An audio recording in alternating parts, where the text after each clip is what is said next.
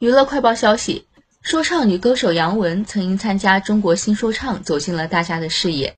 她的原创歌曲一度爆火，并且曾在平台获得了八亿的播放量，但自己却没有任何收入。随后，她毅然决然地飞到英国读研，期间偶然发现机会，创立了烧烤店，可以说是拿命创业，不分昼夜。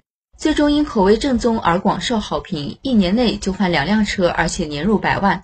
对此，杨文坦言。卖烧烤比做音乐还赚钱，自己不在意任何人的评价，梦想和生活不矛盾，坚持做好一件事很重要，要无所畏惧，勇敢去实现心中所想。